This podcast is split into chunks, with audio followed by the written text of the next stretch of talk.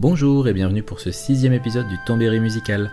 Aujourd'hui, nous allons enfin faire suite au tout premier épisode où il était question de Mystic West en parlant de sa suite dans la saga Seiken Detsetsu, Secret of Mana. Et vous allez voir que l'histoire de ce jeu est intimement liée à l'un des plus grands tournants dans l'histoire de l'industrie vidéoludique, sans lequel le paysage des jeux vidéo actuels ne serait probablement pas le même. Mais commençons comme il se doit avec la musique d'introduction du jeu Fear of the Heavens.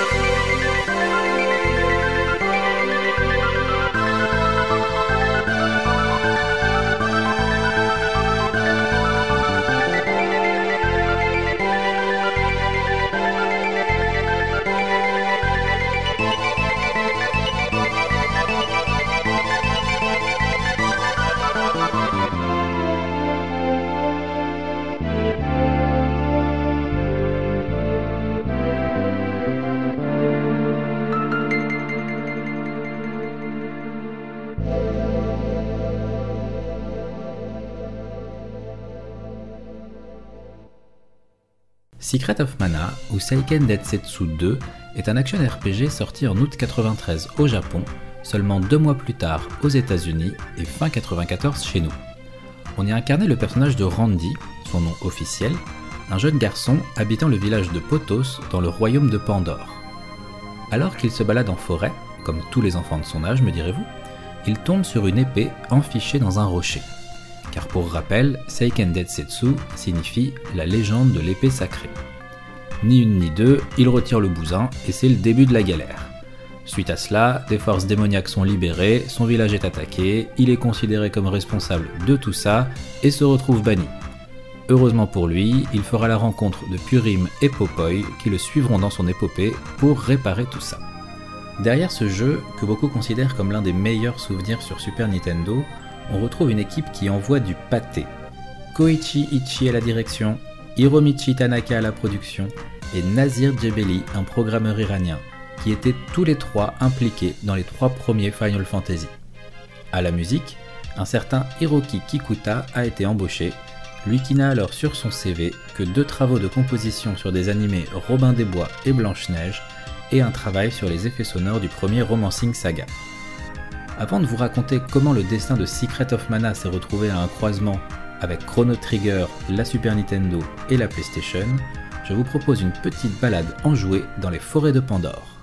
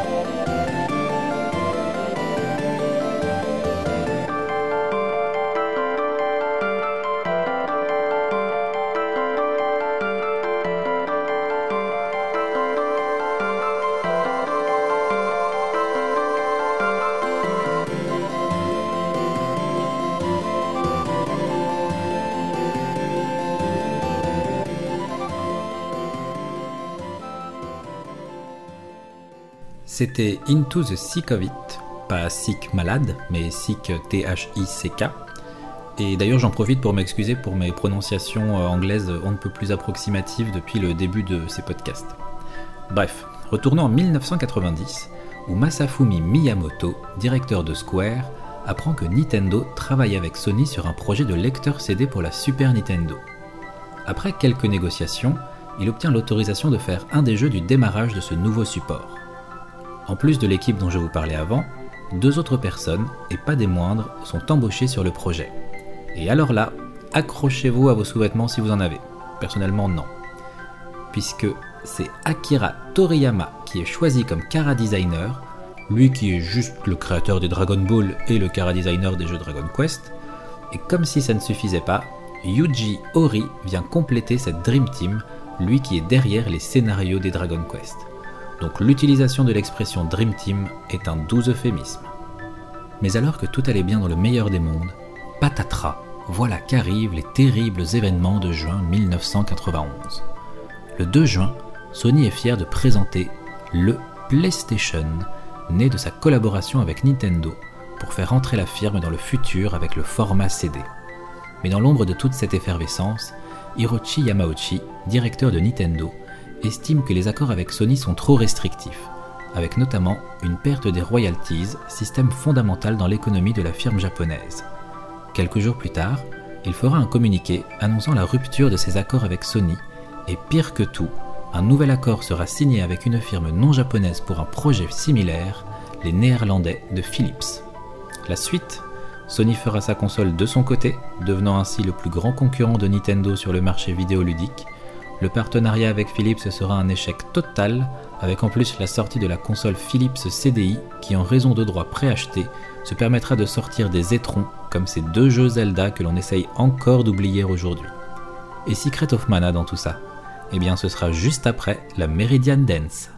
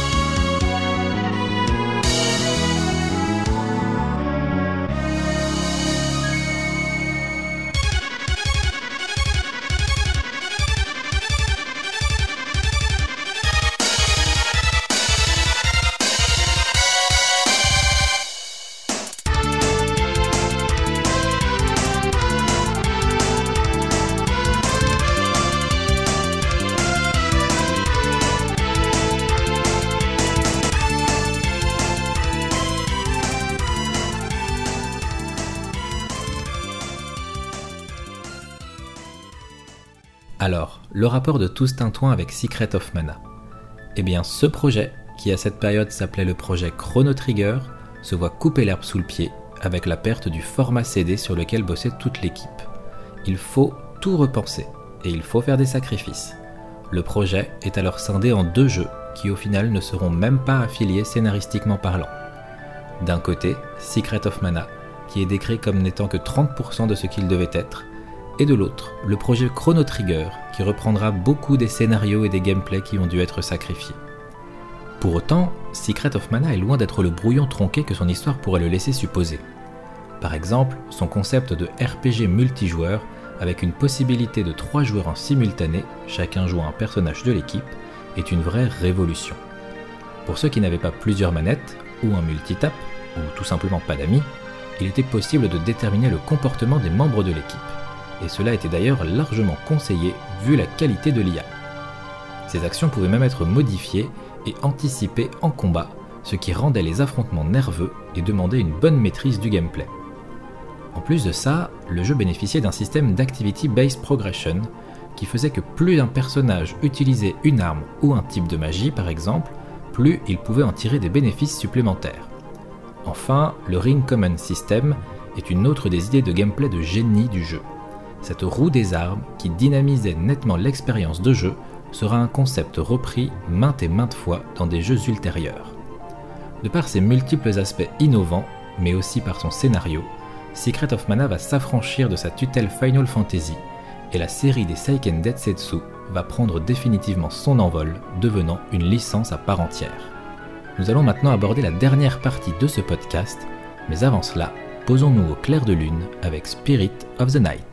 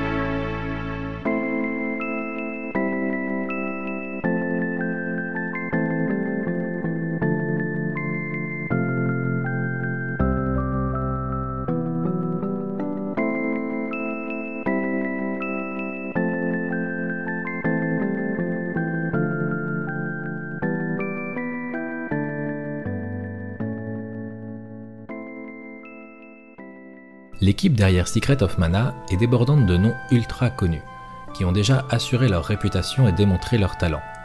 Tous, sauf un. Hiroki Kikuta, le compositeur des musiques de Secret of Mana. Et c'est de lui dont il va être question dans cette dernière partie.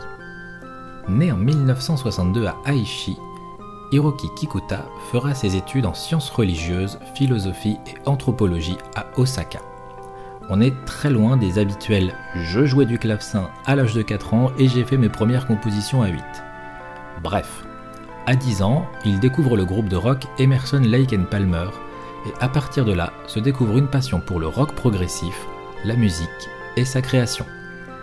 Après des postes sur des animés comme Robin des Bois et Blanche-Neige, il travaillera chez Square en 1991 après avoir répondu à une annonce pour un poste de compositeur il sera convoqué par Nobuo Uematsu et leur amour commun pour le rock progressif jouera en la faveur du jeune artiste qui sera embauché.